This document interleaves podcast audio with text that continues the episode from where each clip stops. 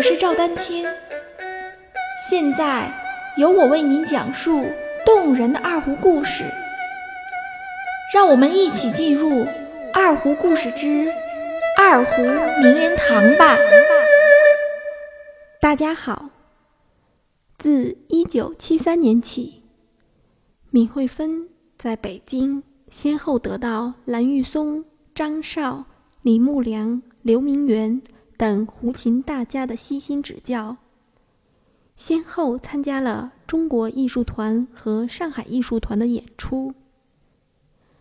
这一时期，他还陆续参与了拍摄多部舞台艺术片、大型纪录片等，在其中均担任二胡独奏。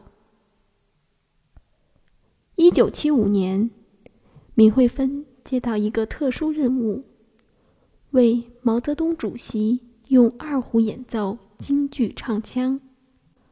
为了充分表现京剧唱腔的韵味，又保持二胡自身的特点，闵惠芬常常奔波于上海、北京两地，拜访京剧名家，学习京剧唱腔，体会不同流派的区别。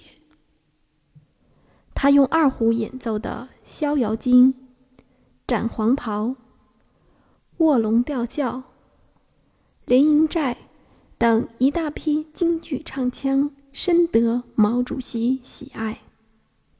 自此，这一段二胡演奏京剧唱腔的经历，使得闵惠芬的艺术视野更加广阔。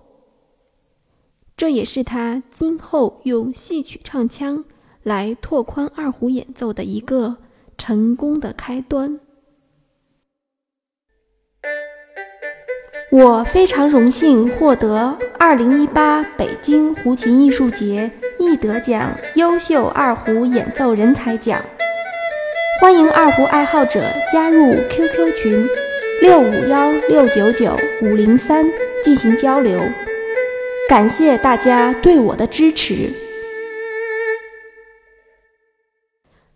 九七九年，闵惠芬调入上海民族乐团，任二胡独奏演员。曾多次出访美国、加拿大、朝鲜、苏丹、法国、新加坡等国家，以及中国台湾、中国香港等地区。一九八零年，正值艺术事业巅峰的闵惠芬。不幸身患癌症。此时，他正在练习即将首演的由著名作曲家刘文金先生创作的二胡协奏曲《长城随想》。为了不影响创作与练琴，闵惠芬将此消息一直保密，并在第一次手术伤口还未愈合的情况下。抽出时间从医院回家，抓紧练习。《长城随想》的首演成功，获得了一致赞扬，而其中的艰辛可想而知。闵惠芬始终将自己的全身心投入到二胡艺术事业当中，在身体欠佳的情况下，坚持每日练琴数小时。坚持连续开多场普及音乐会，坚持耐心指导求教的学生们。日夜的奔波劳累，使病魔又一次来袭。之后的五年间，闵惠芬又经历了五次大手术和十四次化疗，却依然顽强乐观。始终为早日重返舞台而拼搏。一九八七年九月，闵惠芬终于战胜病魔，重返舞台。重返舞台的她，参加了首届中国艺术节，与中央民族乐团合作演出《长城随想》。重获新生的闵惠芬，继续。为自己心爱的二胡做出更多的贡献。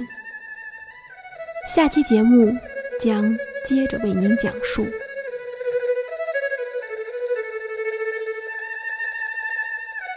欢迎继续关注我的节目《二胡名人堂》。大家如果需要与我进行交流，也欢迎添加 QQ 号二二六三七八七三零八，昵称为“光明行”。更多精彩内容，欢迎关注网站“赵丹青二胡艺术网”微信公众号“赵丹青二胡艺术”。